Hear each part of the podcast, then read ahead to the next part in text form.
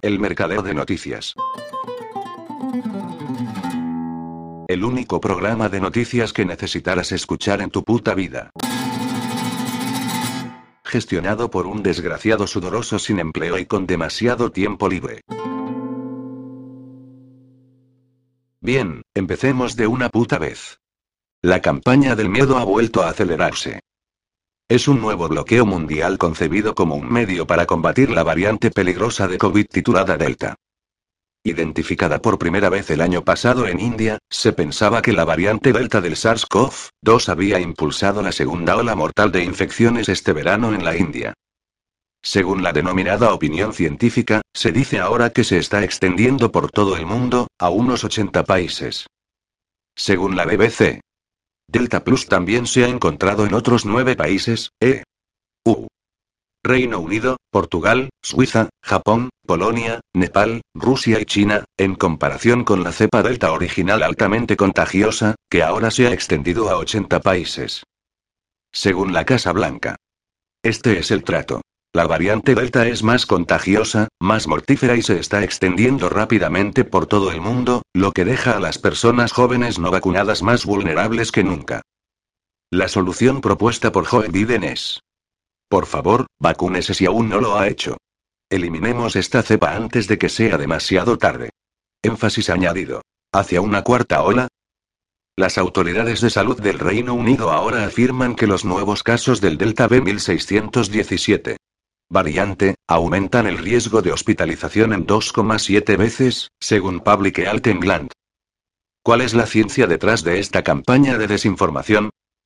En junio de 2021, Public Health England, FE, emitió un informe titulado Variantes preocupantes del SARS-CoV-2 y variantes bajo investigación en Inglaterra, Technical Briefing 16, que proporciona pautas sobre cómo se puede detectar la variante Delta.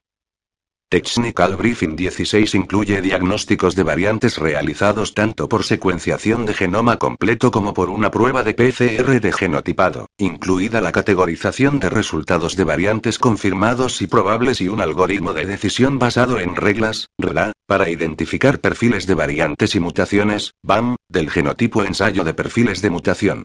El genotipado se utiliza para identificar variantes alfa, beta, delta y gamma.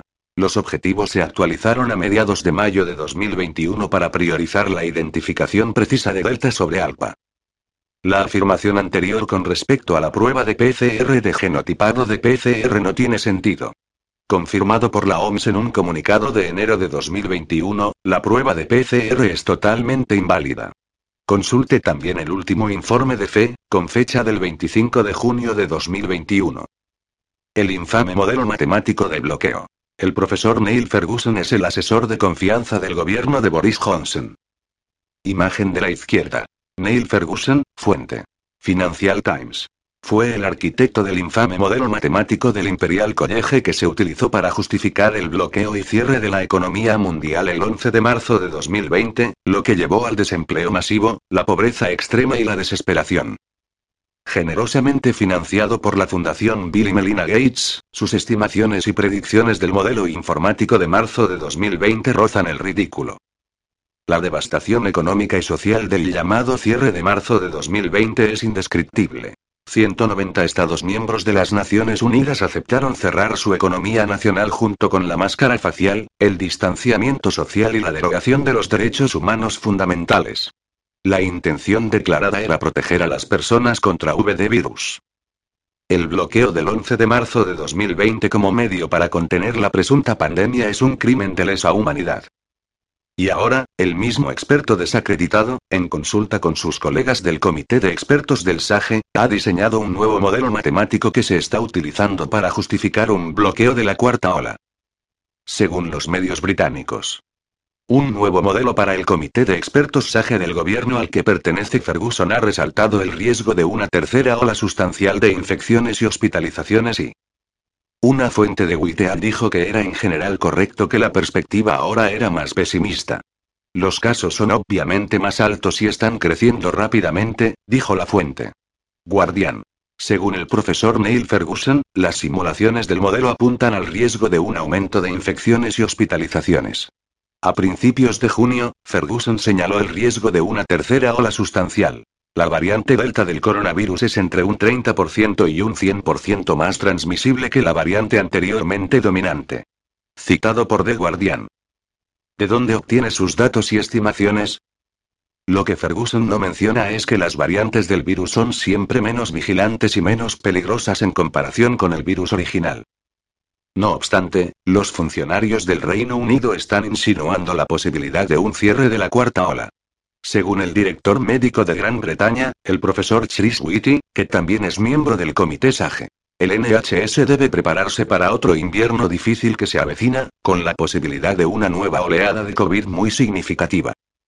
La advertencia del profesor Whitty se produjo cuando los expertos dijeron que el Reino Unido estaba ahora al comienzo de una tercera ola del virus y que no se podía descartar el regreso de las restricciones de bloqueo. Independent, 17 de junio de 2021. Ver el acta del Comité SAGE del 9 de junio. SAGE se refiere al Grupo Asesor Científico para Emergencias, que asesora al gobierno del Reino Unido sobre las políticas relacionadas con COVID. Muchos de los miembros de este ilustre panel están potencialmente en conflicto de intereses. Un subgrupo de SAGE es el Scientific Pandemic Insights Group on Behavior, SPIB. COVID-19. También es de relevancia el subgrupo SPI involucrado en el modelado, así como el informe del Imperial College Alsage. La declaración del profesor Whitty se basa en un nuevo estudio encargado por el gobierno. El profesor Graham Medley, que preside el subgrupo de modelado SPM del panel SAGE del gobierno, señaló la posibilidad de que las restricciones tengan que ser reintroducidas. El profesor Ferguson, que también forma parte del subgrupo de modelado SPM, dijo que la variante Delta representaba un mayor riesgo de hospitalizaciones, pero dijo que aún no estaba claro qué tan letal podría ser una tercera ola de infecciones. Independiente. Estos anuncios son frívolos. Su intención es justificar medidas políticas drásticas, encierro, mascarilla, distanciamiento social, cierre de la actividad económica, interrupción de los servicios de salud, así como la aceleración del programa de vacunación. Además, estas declaraciones de los funcionarios de salud británicos, sin mencionar los resultados del ejercicio de modelado, con respecto a la llamada propagación de la variante Delta más infecciosa ahora se están utilizando para justificar la implementación del bloqueo de la cuarta ola políticas en un gran número de países. El desarrollo de medidas restrictivas se ha desarrollado en India, África subsahariana, Brasil, Malasia, entre otros. En Australia, las principales áreas urbanas, como Sydney, Brisbane, Perth y Darwin, han sido literalmente cerradas. La ciencia falsa con respecto a D, la peligrosa variante Delta, es la fuerza impulsora detrás de estas medidas que están creando sin descanso el caos social y la desestabilización de las economías nacionales. A su vez, la variante Delta se está utilizando en todo el mundo como pretexto para acelerar la campaña de vacunación de ARM. No tengas miedo, Pfizer está aquí. A pesar de la ola de muertes y lesiones relacionadas con la vacuna de ARN, la solución de Public Health England, FE, y sus paneles de expertos distinguidos del SAGE e Imperial College a estas supuestas variantes mortales es conseguir el golpe. La vacuna de ARN experimental de Pfizer, ahora se anuncia como 88% efectiva contra la variante Delta.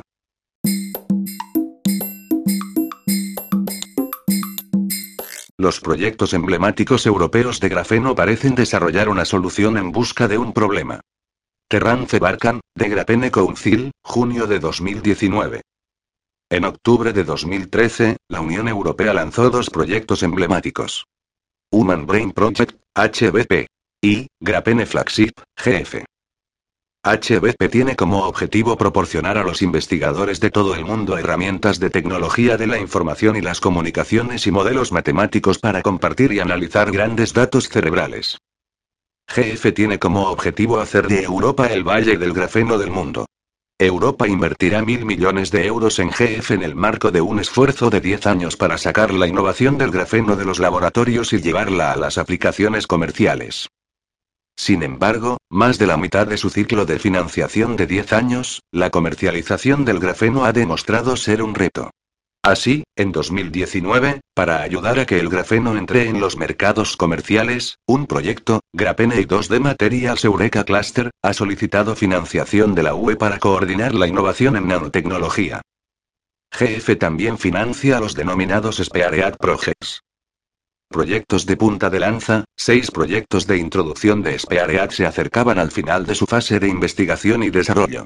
Uno de ellos fue Grapene Photonics for the 5G era, que fue considerado como un buen medio para desarrollar esta tecnología con éxito. Se han puesto en marcha nuevos proyectos SPAREAD, 11 de los cuales empezaron a funcionar en abril de 2020. Uno de los 11 es Grapil. Grapil. Purifying Butter with Grapene Filtration, Grapil. Purificación del agua con filtración de grafeno. El grafeno es un nanomaterial formado por una sola capa de átomos de carbono.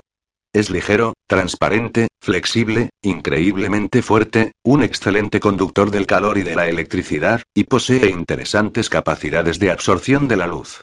Otra de sus características es que es altamente integrador con las células neuronales del cerebro, lo que da una indicación de cómo podrían converger el HBP y el FG europeos.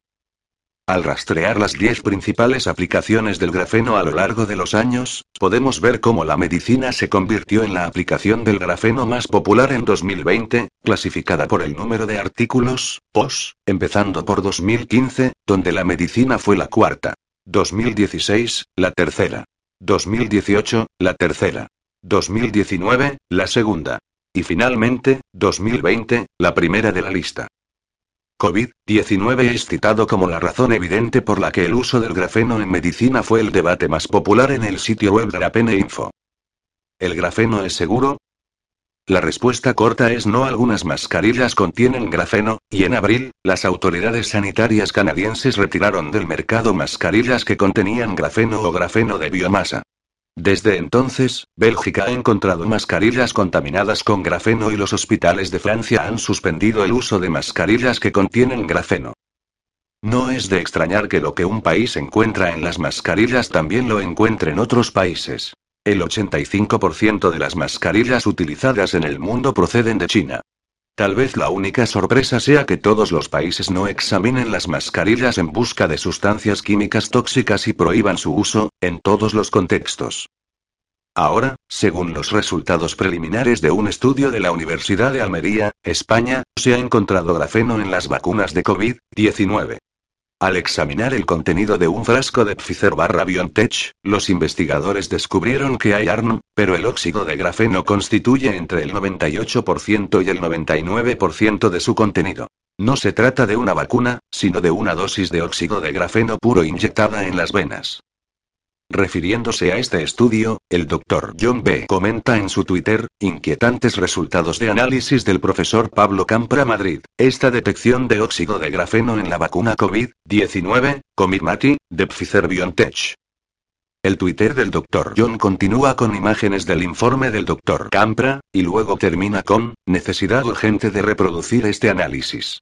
Los nanomateriales de la familia del grafeno, GFN, incluidos el óxido de grafeno y el óxido de grafeno reducido, son tóxicos.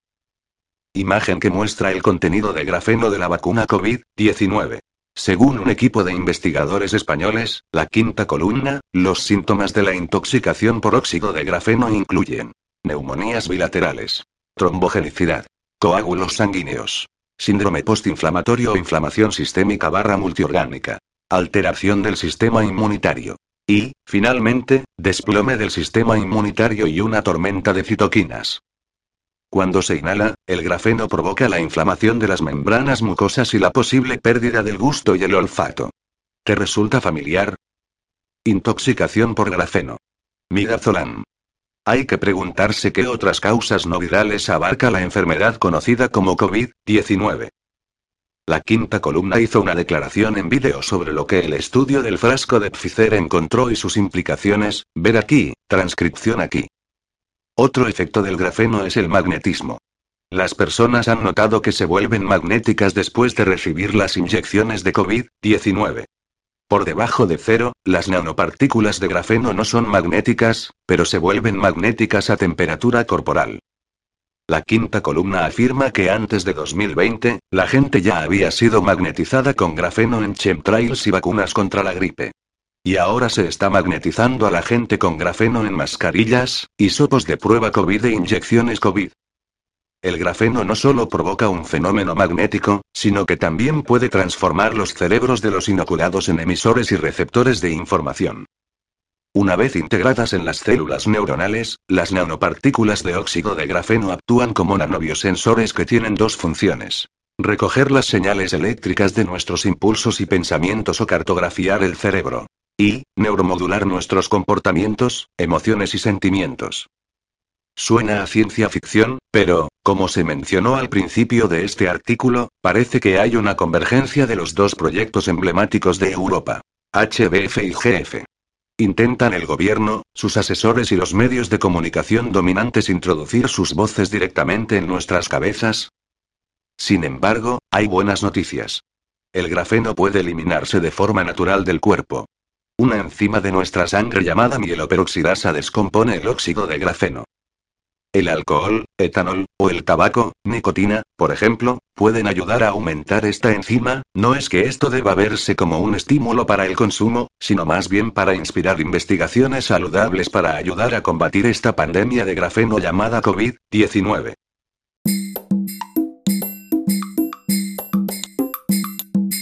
Me dirijo a ti, padre o madre responsable, que estás pensando en vacunar a tu hijo porque crees que es bueno para él, porque te han dicho que es un acto solidario, o simplemente porque lo has visto en un programa de televisión. Lo primero que tienes que saber, es que la sustancia que le introducirán a tu hijo en el cuerpo, contiene ARN mensajero, tejido fetal clonado, polisorbato 80, gentamicina, bromuro, sulfato de bario, sales de aluminio, y un largo etcétera, sin contar los componentes secretos y más nocivos, que los fabricantes se niegan a revelar, alegando cuestiones de privacidad. Supongo que a estas alturas estarás al corriente de los múltiples efectos adversos que está provocando esa inyección experimental en numerosos pacientes, tales como trombosis arterial, encefalitis aguda, mioarditis, pericarditis, cegueras parciales o totales, ictus, parálisis faciales, esterilidad, y también y muerte. Según Eudravigilance Base Europea de Vigilancia sobre Efectos Adversos, el reporte de decesos atribuidos al conjunto de vacunas experimentales de COVID-19, a fecha 20 de junio de 2021, estaría en 15.472 y preocupante, ¿verdad? Y pues esta cifra corresponde solo a los casos denunciados, se calcula que podría representar apenas un 10% del número total de víctimas mortales del famoso pinchazo. Como ves, experimentar con tóxicos no sale gratis, pero si deseas hacerlo, sé valiente y hazlo en tu propio cuerpo, no sometas a un ser inocente que confía en ti, porque como padre o madre eres su referente principal, y para él no cabe la más remota posibilidad de que pudieras actuar en su contra. Los niños representan la integridad, la esperanza, la esencia de lo que somos, y el futuro de la especie, los adultos tenemos el deber de protegerles de cualquier abuso o agresión externa. Me gustaría mirarte a los ojos, y pedirte que reflexiones, porque el paso que estás a punto de dar es de una trascendencia extrema, tanto, que de él depende la salud y la vida de tus niños. Desde aquí apelo al amor incondicional que todo padre o madre le profesa a sus hijos, y te digo, no lo hagas. No dejes que nadie les mancille, no permitas que les inyecten ese experimento y intentarán coaccionarte, te amenazarán, pero si te mantienes firme no podrán hacer nada, porque la vacuna, no es ni será obligatoria nunca. La decisión está en tus manos, pero recuerda, que decides sobre la vida de quien no se puede defender, de quien confía en ti, y de quien te ama incondicionalmente. Martín Sánchez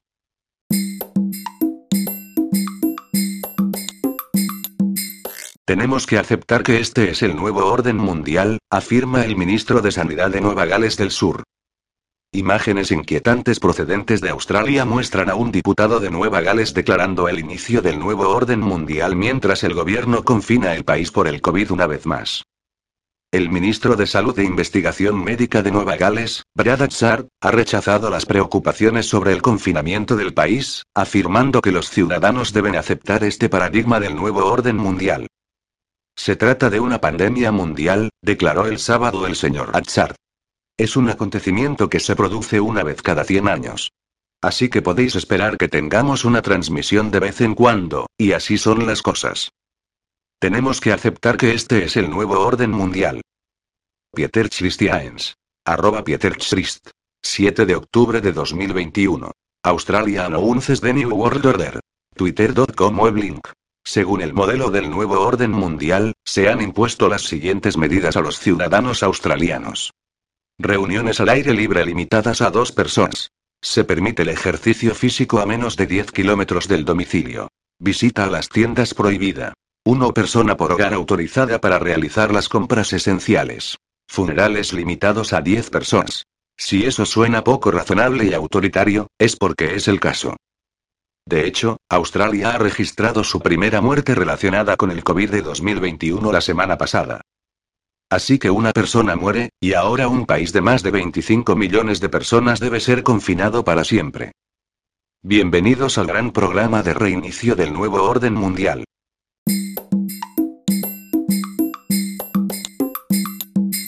En el momento de escribir este artículo, junio de 2020, la pandemia sigue empeorando a nivel mundial. Muchos de nosotros nos preguntamos cuándo volverán las cosas a la normalidad. La respuesta breve es, nunca. Por Andrew. En rimaco.com. Recuerdan cómo los principales medios de comunicación afirmaron que solo los teóricos de la conspiración de la peor clase asociarían la pandemia de COVID-19 con un gran reinicio. O contrairé, compañeros norteamericanos. En los siguientes párrafos, espero proporcionar suficiente información para que hagan lo que yo hice. Leer el informe COVID-19 del Foro Económico Mundial, FEM. De Great Reset. Si aún no estás familiarizado con el FEM, fue creado en 1971 como el principal planificador de las diversas organizaciones gubernamentales de asesoramiento del mundo, como se muestra a continuación. El fundador del FEM y coautor de este libro es Klaus Schwab. El otro coautor es Thierry Mailleret, socio director de The Monthly Barometer, un poderoso recurso de análisis predictivo mundial. La siguiente declaración a mitad del libro, P145, sobre el liderazgo ilustrado es clave para el plan de juego de los autores. Algunos dirigentes y responsables de la toma de decisiones que ya se encontraban en la vanguardia de la lucha contra el cambio climático pueden querer aprovechar la sacudida infligida por la pandemia para poner en marcha cambios medioambientales más amplios y duraderos. En efecto, harán un buen uso de la pandemia al no dejar que la crisis se desperdicie. La exhortación de diferentes líderes, desde Sar el príncipe de Gales, el príncipe Carlos, es a Andrew Cuomo, a reconstruir mejor va en esa dirección.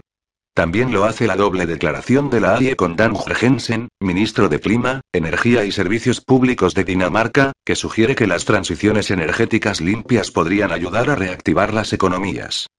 En todo el mundo, los dirigentes se están preparando desde ahora, elaborando enormes planes de estímulo económico.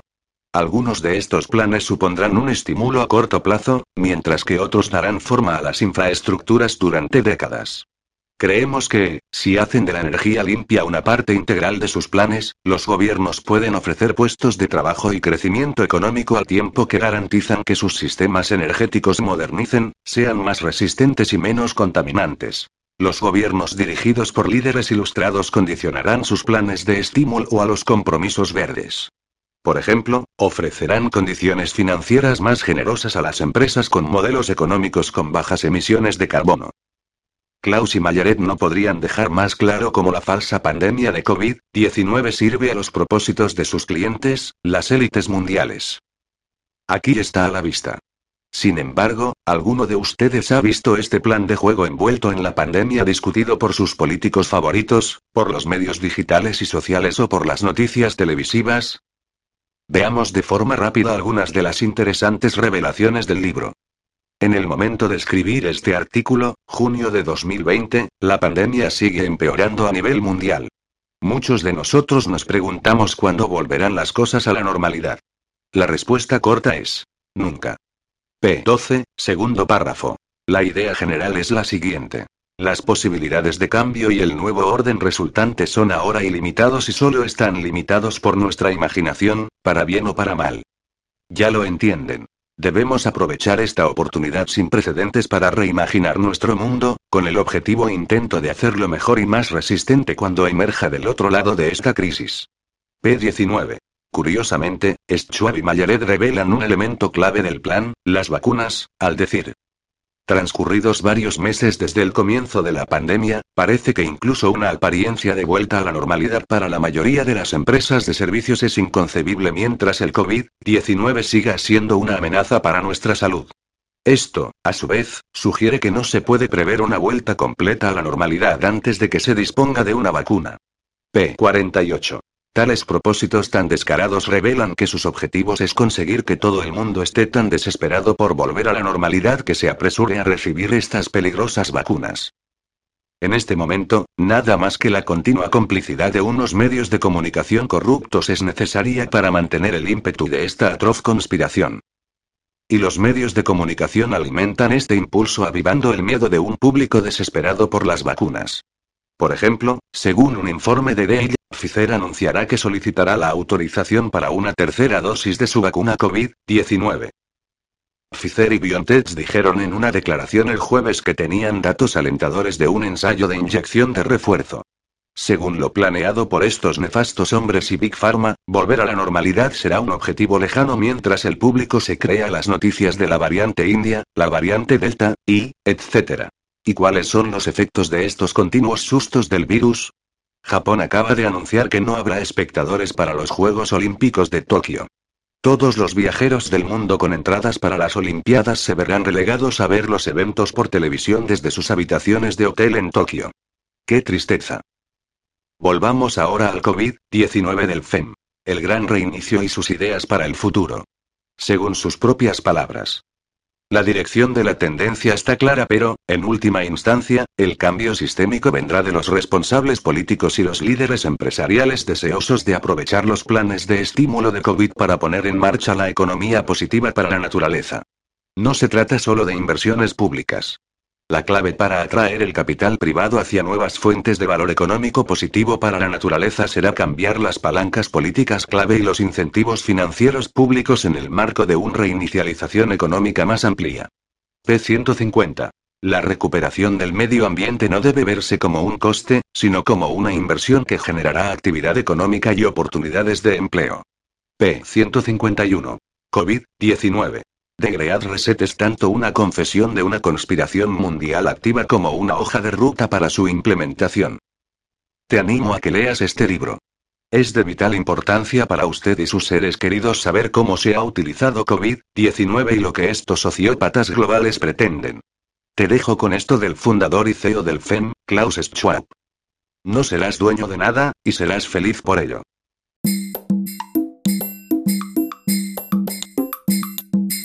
El Dr. David Martín fue uno de los ponentes de las películas Plandemic, cuyo historial de trabajo durante 20 años incluía la investigación sobre las armas biológicas. Verás cómo explica las pruebas de la existencia de las patentes, para confirmar lo que los medios de comunicación, los médicos, los científicos y las agencias gubernamentales de todo el mundo han estado diciendo sobre el SARS-CoV-2 y la inyección de la proteína de espiga. El explosivo testimonio del doctor Martín revela que nos han mentido mucho a nosotros, los ciudadanos del mundo. Consulte estas patentes que se pueden encontrar en el sitio oficial de la Oficina Estadounidense de Patentes. www.ust.gov acceda a esta sección de su sitio web e introduzca los siguientes números de patente. Path.ust.gov web link. Número de patente. 727 93 27. Se trata de una patente del SARS-CoV-2 presentada en abril de 2002 por investigadores de la Universidad de Carolina del Norte en la Universidad de Chapel Hill y también por Ralph Baric para una partícula de coronavirus infecciosa de replicación defectuosa para la replicación que se dirige específicamente a las células epiteliales pulmonares en las que dicha célula es una célula permisiva al coronavirus. Este virus ha sido modificado genéticamente para infectar a los humanos de forma más eficaz. La investigación y el desarrollo de esta investigación fueron financiados por el Dr. Anthony Fauci de los NI. Algunos afirmaron que esta investigación se inició para desarrollar vacunas contra el virus utilizando coronavirus como vectores. Sin embargo, la investigación desplegó plataformas de modificación genética para mejorar el coronavirus para infectar células humanas utilizando receptores AC2. Número de patente. 722-08-52. Patente presentada en abril de 2003 por el CDC de Estados Unidos. Para el genoma del SARS-CoV y del SARS-CoV-2, nótese que las leyes de Estados Unidos no permiten patentar un virus natural. Número de patente. Las patentes 46, 59, 27, 03, P y 77, 65, 21 relativas al SARS-CoV-2 han sido clasificadas por la CIA y ocultadas en las últimas 24 horas.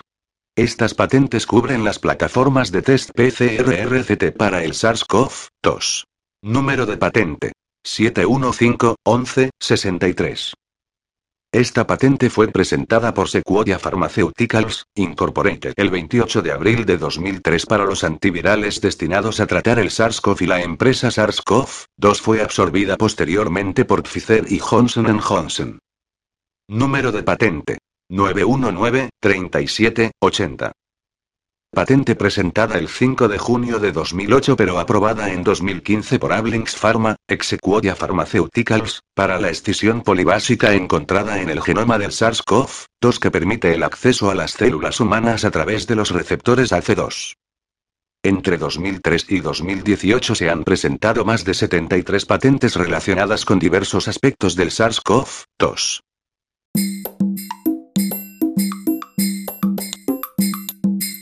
Ya en 2005 el precursor de la marca ha sido introducido como un mecanismo de seguimiento de propiedades y animales.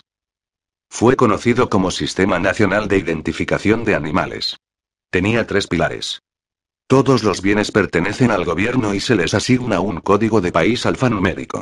Identificación electrónica de todas las formas de vida presentes en dicha propiedad, cada una de las cuales recibe un código de país alfanumérico.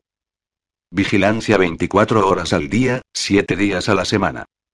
Individuos y estados decididos introdujeron legislación una estatal para bloquear esta propuesta de regulación intrusiva. A pesar de una oposición generalizada, fue aprobada. Unos años más tarde se convirtió en obligatoria. Como es costumbre en los círculos gubernamentales, al convertirse en obligatoria, el programa cambia su nombre a trazabilidad para adaptarse al mandato internacional de las Naciones Unidas. Este programa, desde sus inicios, fue aplicable a los humanos, ya que se les considera animales, salvo en documentos que estipulan una excepción. Aquí está una publicación de Food Safety News con información actualizada sobre el programa. Es fundamental estar atento a esto, ya que los mundialistas han ordenado y exigido en enero que los alimentos convertidos en armas sean introducidos en todos los alimentos comerciales disponibles antes que termine el año. Cuando la Food and Drug Administration ha anunciado la iniciativa New Era of Smarter Food Safety, Nueva Era de Seguridad Alimentaria Inteligente, en abril de 2019 y luego publicó el plan en julio de 2020, en el que se describen nuestros objetivos, colocamos a ambos en el contexto de hacer nuestro trabajo de manera diferente, utilizando las tecnologías y los enfoques nuevos y emergentes para crear un sistema alimentario más seguro y digital y trazable.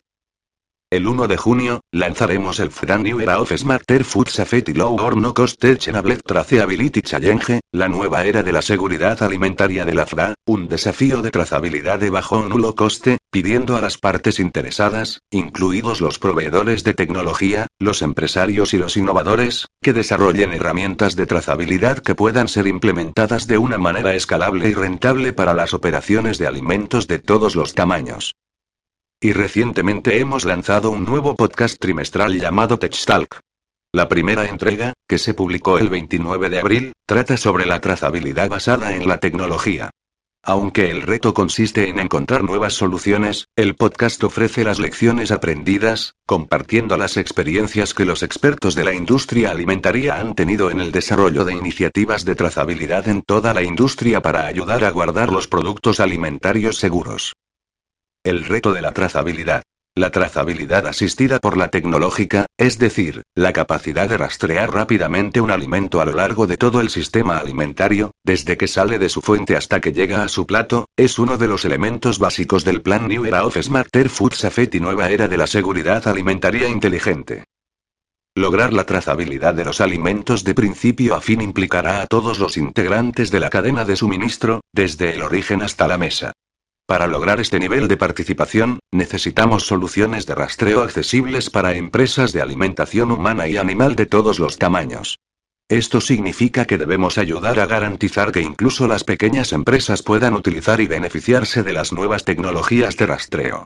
La digitalización de los datos a bajo o nulo coste mediante el uso de modelos financieros creativos puede permitir que todo el sistema alimentario sea más inteligente. Pedimos a los proveedores de soluciones de tecnología alimentaria, a los defensores de la salud pública, a los empresarios y a los innovadores de toda la cadena de suministro de alimentos humanos y animales que presenten soluciones de trazabilidad de los alimentos que sean asequibles, creen valor compartido y, por tanto, puedan escalar para fomentar su adopción generalizada. Cuando una epidemia de enfermedades de origen alimentario se produzca, es esencial identificar rápidamente el origen de la contaminación. Esto no solo nos permite prevenir otras enfermedades y salvar vidas, sino que también nos permite realizar un mejor análisis de las causas fundamentales para evitar que tales epidemias vuelvan a producirse. Esto también puede proporcionarnos información más detallada o específica sobre el origen de la contaminación. También aprendimos durante la pandemia de COVID-19 que el fortalecimiento de la trazabilidad digital del sistema alimentario podría ayudar a crear el tipo de transparencia necesaria para anticipar y ayudar a prevenir las interrupciones de la cadena de suministro en caso de una emergencia de salud pública, dando lugar a un sistema alimentario más resistente. El desafío tecnológico de trazabilidad de bajo o nulo coste está supervisado por la Office of Food Policy and Response de la FRA, Oficina de Política Alimentaria y Respuesta de la FRA, y administrado por Precisión FRA, que organiza retos comunitarios y apatons competición impulsada para la creación de aplicaciones móviles, que impulsan el diálogo y el descubrimiento científico en torno a las tecnologías. El desafío invitará a someter las soluciones tecnológicas que respondan a las necesidades y desafíos en materia de trazabilidad a los que se enfrentan los productores primarios, como las entidades implicadas en la agricultura, la pesca y la ganadería, los importadores, los fabricantes y procesadores, los distribuidores y los minoristas y servicios de alimentación. Hay una página web de preinscripción que se actualizará el 1 de junio a las 8 am, con toda la información necesaria para participar en el desafío hasta que se cierre el plazo de presentación el 30 de julio a las 5 pm. Se anunciarán hasta 12 ganadores al finalizar el desafío. Aunque no hay premio en efectivo, los ganadores del desafío se beneficiarán de una excelente publicidad, incluida la oportunidad de presentar su propuesta en un foro público organizado por la FDA. La industria alimentaria obtendrá nuevos conocimientos sobre cómo resolver los desafíos de trazabilidad, y la FRA abrirá la puerta a una conversación sobre la búsqueda de nuevas formas de superar los obstáculos en el camino hacia la trazabilidad de la granja a la mesa. El podcast TechTalk está patrocinado por la FRA y se centra en temas de vanguardia. Cada trimestre examinaremos un aspecto diferente del proyecto de la nueva era de la seguridad alimentaria más inteligente para el que existen enfoques y soluciones tecnológicas novedosas. Este podcast cuenta con los mejores expertos en el campo de la seguridad alimentaria y la tecnología. En la primera entrega de abril, los expertos del Institute of Food Technologies, FMI, The Food Industry Association y la Organización Mundial de Normalización GS1 debatieron sobre el papel que prevén que desempeñarán las nuevas tecnologías en la mejora de la trazabilidad, y los consejos que brindan a los productores de alimentos que contemplan las próximas etapas en su trayectoria hacia la trazabilidad. Los próximos podcasts explorarán el papel de la tecnología en las otras áreas de elementos centrales de la nueva era de la seguridad alimentaria inteligente, incluyendo los datos y el análisis predictivo, el comercio electrónico y la modernización de los alimentos al por menor, y la cultura de la seguridad alimentaria. Hacer nuestro trabajo de seguridad alimentaria de manera diferente.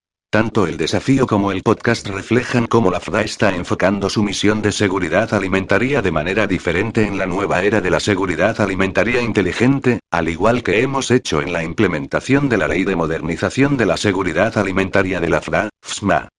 Al desarrollar e implementar las reglas fundamentales de la FSMA, la FDA reunió a las partes interesadas con un nivel de sensibilización sin precedente. Con la nueva era de la seguridad alimentaria inteligente, la FDA está actuando como catalizador del cambio, buscando y distribuyendo conocimientos y reuniendo a las partes interesadas para encontrar soluciones. Siempre nos esforzaremos por mantener la seguridad de los consumidores.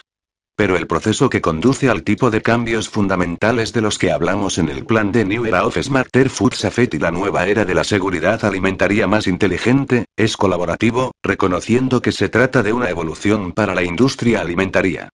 Por lo tanto, la innovación que hace que la trazabilidad sea más asequible puede ser obra de los innovadores del sector privado y las lecciones que pueden ayudar a las empresas a prever el uso de tecnologías para hacer su producto más seguro pueden provenir de sus homólogos en la industria alimentaria.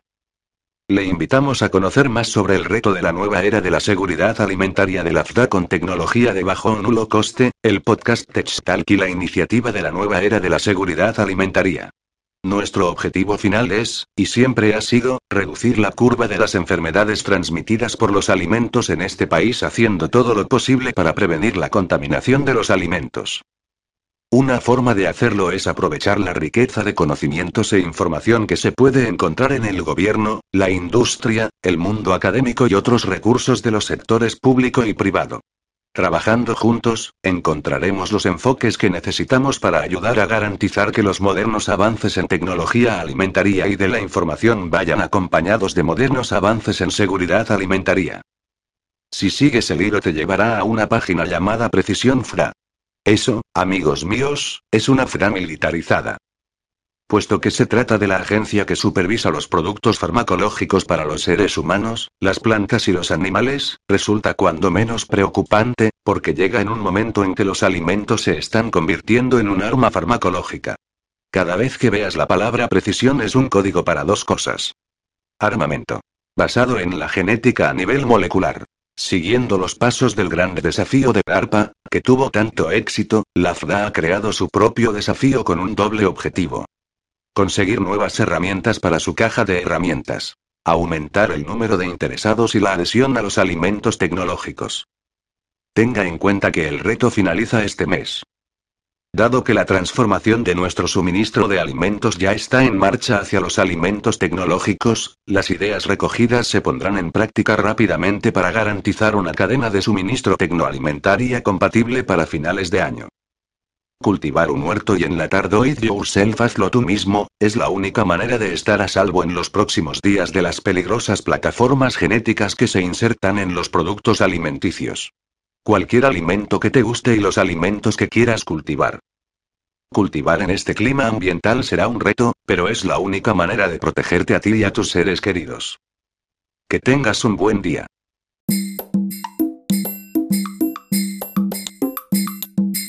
Porque la propia Organización Mundial de la Salud, OMS, reconoce que la tasa de mortalidad del COVID-19 es similar a la de la gripe común porque hay más de 13.867 fallecidos y 1.354.336 lesionados por las vacunas del COVID-19 solo en Europa, notificados por Euravigilancia a la Agencia Europea del Medicamento. ¿Por qué más de 100.000 médicos y sanitarios se han unido en la plataforma World Doctors Alliance para oponerse y advertir de los peligros de estas vacunas? Porque dan muy poca confianza que las farmacéuticas busquen, y en bastantes casos consigan, la inmunidad legal frente a los efectos adversos y muertes provocadas por sus vacunas. En resumen, que no se quieran hacer responsables. Porque gran cantidad de médicos están rechazando vacunarse, en Francia por ejemplo, más de la mitad, 3, y en E.U. el 60%, 4, porque según la FRA, el organismo regulador estadounidense, las vacunas del COVID-19, en este caso la de Pfizer barra BioNTech, pueden causar los siguientes efectos adversos. Síndrome de Guillain-Barré, encefalomielitis diseminada aguda, mielitis transversa, encefalitis barra mielitis barra encefalomielitis, meningoencefalitis barra meningitis barra encefalopatía, convulsiones, accidentes cerebrovasculares, narcolepsia y cataplejía, anafilaxia, mortal, infarto agudo de miocardio, miocarditis barra pericarditis, enfermedad autoinmune, muertes, resultados del embarazo y el parto, otras enfermedades desmielinizantes agudas, reacciones alérgicas no anafilácticas, trombocitopenia, coagulación intravascular diseminada, tromboembolismo venoso, artritis y artralgia barra dolor articular, enfermedad de Kawasaki, síndrome inflamatorio multisistémico en niños, enfermedad potenciada por la vacuna. Porque hay tratamientos más seguros y eficaces como las vitaminas C y D, la planta Artemisia annua o el dióxido de cloro, avalado por más de 5.000 médicos y sanitarios pertenecientes a la Comusaf. Toda la información aquí, porque el Premio Nobel de Medicina Luc Montagnier califica la vacunación de error inaceptable y afirma que tras la curva de vacunación va la curva de muertes. Porque gran parte de los expertos que sacan en las televisiones para promocionar la vacuna a menudo pertenecen a asociaciones, laboratorios o think tanks con conflicto de intereses, mientras que los profesionales libres suelen estar censurados porque estas vacunas no están aprobadas. Tienen una autorización de uso de emergencia, pero no han pasado por los controles necesarios para que les den la aprobación. no están aprobadas. Por mucho que te quieran decir, en tan poco tiempo no se puede desarrollar una vacuna, y menos si encima pruebas con tecnologías experimentales como el ARN, solo hay que recordar que las vacunas convencionales, habiéndose testado, siguen teniendo muchos problemas de seguridad, porque en el documento que la propia Pfizer presenta a la FDA para pedir la autorización por uso de emergencia pone que no se han evaluado los efectos de la vacuna en población de riesgo, no se asegura la efectividad del fármaco, dice que se cree que lo pueda ser, se dice que no han evaluado la eficacia a largo plazo, se dice que la eficacia contra la mortalidad será evaluada tras la vacunación, no antes. Se dice que los riesgos son desconocidos y se reconoce que en jóvenes es mayor la mortalidad de la vacuna que la del supuesto virus porque estas vacunas todavía están en fase experimental, los ensayos clínicos de fase 3 acaban, en el caso de la de Pfizer en abril de 2023, en la de AstraZeneca en febrero de 2023 y en la de Moderna en octubre de 2022. Hasta en los medios oficiales se han colado casos de afectados por efectos adversos y fallecidos por la vacuna y casos de contagios tras inyectársela, lo cual demuestra su ineficacia. Porque la conocida revista médica The Lancet publicó un estudio revisado por pares que situaba la efectividad real de la vacuna en un porcentaje menor al 1%. Porque las multinacionales farmacéuticas que fabrican estas vacunas han sido multadas muchas veces por sus prácticas y porque estas están financiadas por los dos fondos de inversión más grandes del mundo. BlackRock y Vanguard, y también por la Fundación Bill y Melinda Gates, cuyo jefe aseguró en 2011 que con las vacunas se podría reducir entre un 10 y un 15% la población mundial porque ninguna vacuna es obligatoria, así lo confirma el propio gobierno y así lo dictaminó el Consejo de Europa el 27 de enero de 2021. Porque el gobierno reconoció actuar sin el consejo de los expertos, mientras miles de médicos y premios Nobel aconsejaban detener la vacunación y eliminar las medidas. Al gobierno no lo avala nadie más allá de corruptos think tanks como IS Global. Porque las vacunas han causado gran cantidad de enfermedades crónicas porque no han sido lo que acabó con anteriores pandemias, ni la causa de que vivamos más, como se nos repite en los medios, por ejemplo, en el caso de la polio, que se vende como un éxito de la vacunación, en 2020 la propia vacuna de la polio causó un rebrote de la enfermedad. Y eso hablando de una vacuna tradicional, ni siquiera de estas que son experimentales, genéticas y que no han concluido sus ensayos clínicos porque aplico el principio de precaución, que es el que deberían haber hecho todas las autoridades porque suelen contener metales pesados como el neurotóxico timerosal, mercurio, o aluminio porque no quiero que mi cuerpo sea un imán, no quiero dejar que experimenten conmigo, tengo un sistema inmunológico innato que se puede potenciar naturalmente y para los vacunados arrepentidos, que ya he visto unos cuantos, todavía no existe un tratamiento concreto, pero todos aquellos remedios, alimentos y plantas que contribuyan a eliminar metales pesados y a evitar y o combatir la coagulación de la sangre les irán bien, así como el dióxido de cloro, recomendado por los médicos de la Comusaf. Miquel Ruiz Ferri.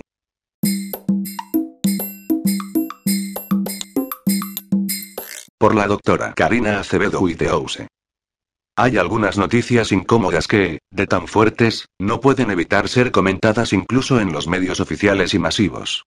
Ese es el caso del reporte del 7 de julio que emitió la Agencia Reguladora de Medicamentos y Productos de Salud, Medicines Care Products Regulatory Agency, MRA, del Reino Unido.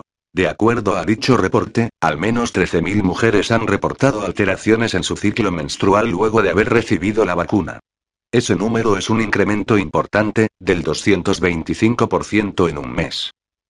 Con base en lo que ya se sabe sobre la acción de las vacunas de ARN, Pfizer y Moderna, debemos recordar que estos fenómenos podrían darse porque 1. El ARN de las vacunas se distribuyen en órganos y tejidos, incluyendo los ovarios, a las 48 a 96 horas post-vacunación, elevando su concentración de forma notoria en ellos, ya presentado en la charla del 30 de junio, se basa en el reporte de la misma farmacéutica Pfizer.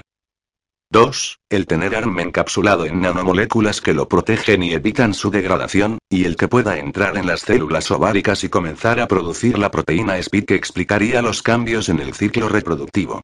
Esto no es especulativo. Se sabe que AC2, el receptor de Spike, está ampliamente expresado en ovario, útero, vagina y placenta de bailable evidence suggestat AC2 y suidely expressed in the ovary, uterus, vagina en placenta, además, el eje renina-angiotensina aldosterona, que desregula Spike al hacer contacto con AC2, 2 regula el desarrollo de folículos y la ovulación, modula la formación de vasos sanguíneos que aportan nutrientes al cuerpo lúteo y su degeneración y afecta el tejido endometrial y el desarrollo del embrión.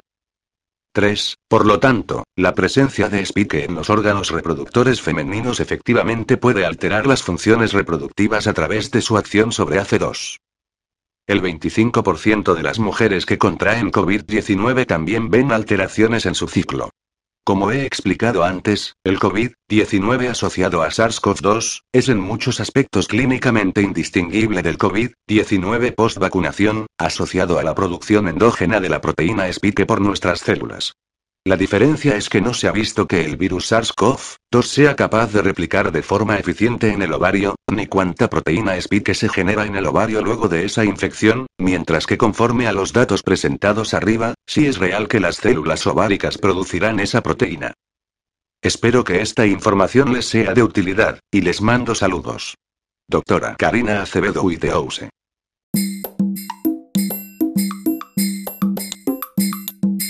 El gobierno de Tayikistán anunció el sábado que todos los adultos estarán obligados a vacunarse contra el COVID-19, lo que lo convierte en el primer país del mundo que anuncia un mandato tan amplio en su intento de contener un nuevo brote de coronavirus.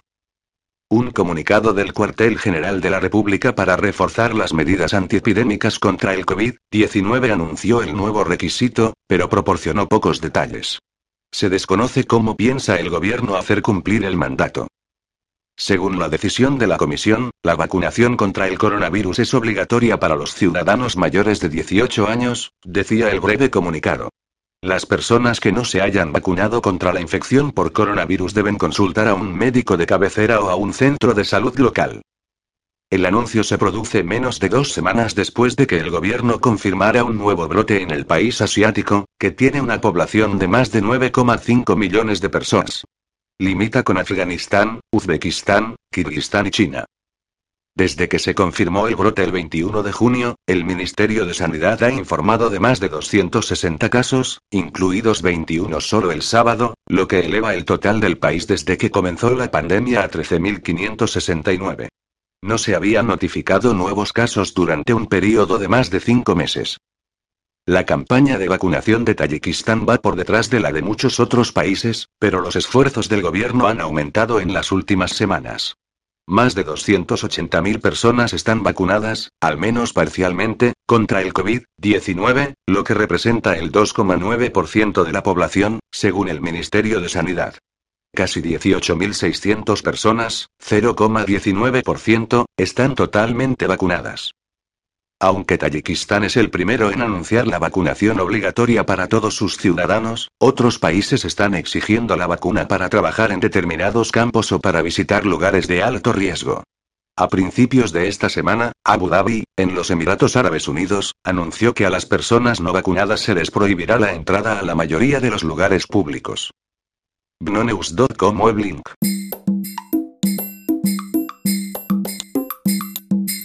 El gobernador Andrew Cuomo calificó el jueves de tremendo beneficio personal haber dirigido el estado de Nueva York en medio de la crisis del coronavirus, durante la cual obtuvo 5,1 millones de dólares por su libro de memorias sobre la pandemia.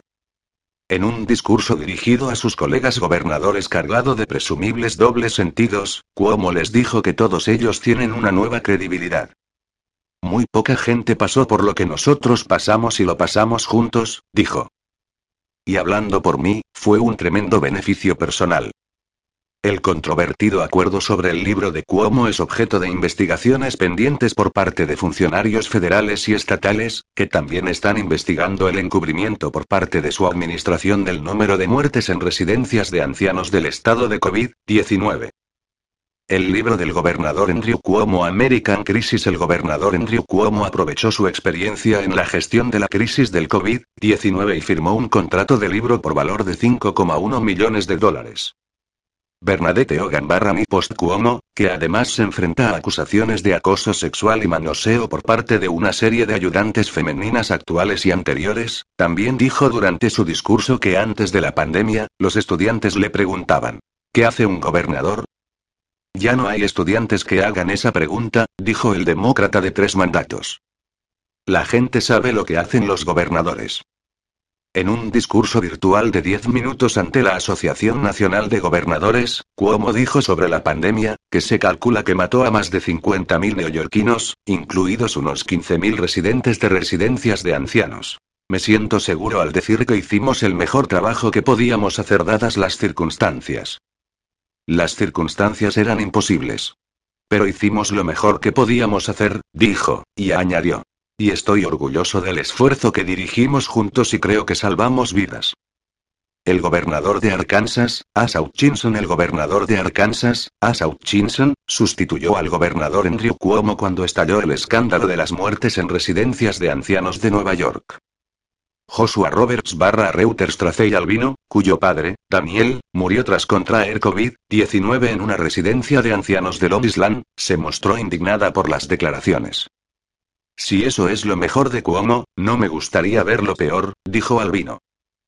15.000 personas mayores en residencias de ancianos murieron a causa de sus decisiones fatalmente erróneas que no se basaban en la ciencia, su beneficio personal fue de 5,1 millones de dólares en su cuenta bancaria gracias a su libro.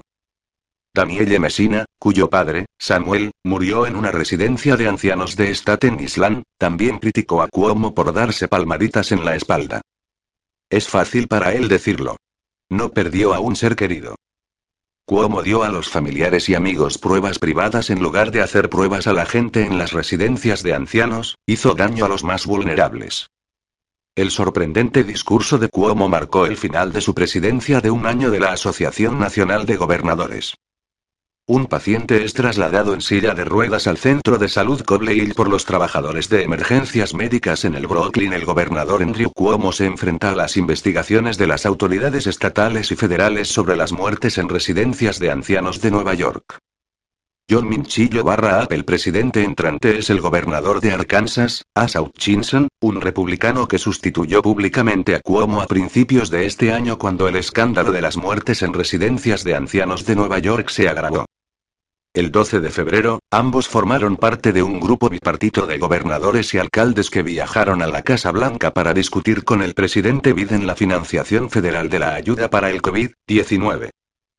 La reunión de alto perfil se produjo apenas unas horas después de que el Post revelara en exclusiva que la principal asesora de Cuomo, Melissa de Rosa, había dicho en privado a los legisladores estatales demócratas que su administración les ocultó el verdadero número de muertes en hogares de ancianos, y al público, por temor a que fuera utilizado en nuestra contra por el Departamento de Justicia del entonces presidente Donald Trump. Cuomo evitó a los periodistas reunidos fuera de la Casa Blanca, dejando que Hutchinson apareciera en su lugar. A raíz de la primicia de The Post, el FBI y la Fiscalía de Estados Unidos lanzaron la primera de varias investigaciones que acechan a Cuomo. Este ha negado haber cometido ninguna infracción. Ni Post.com web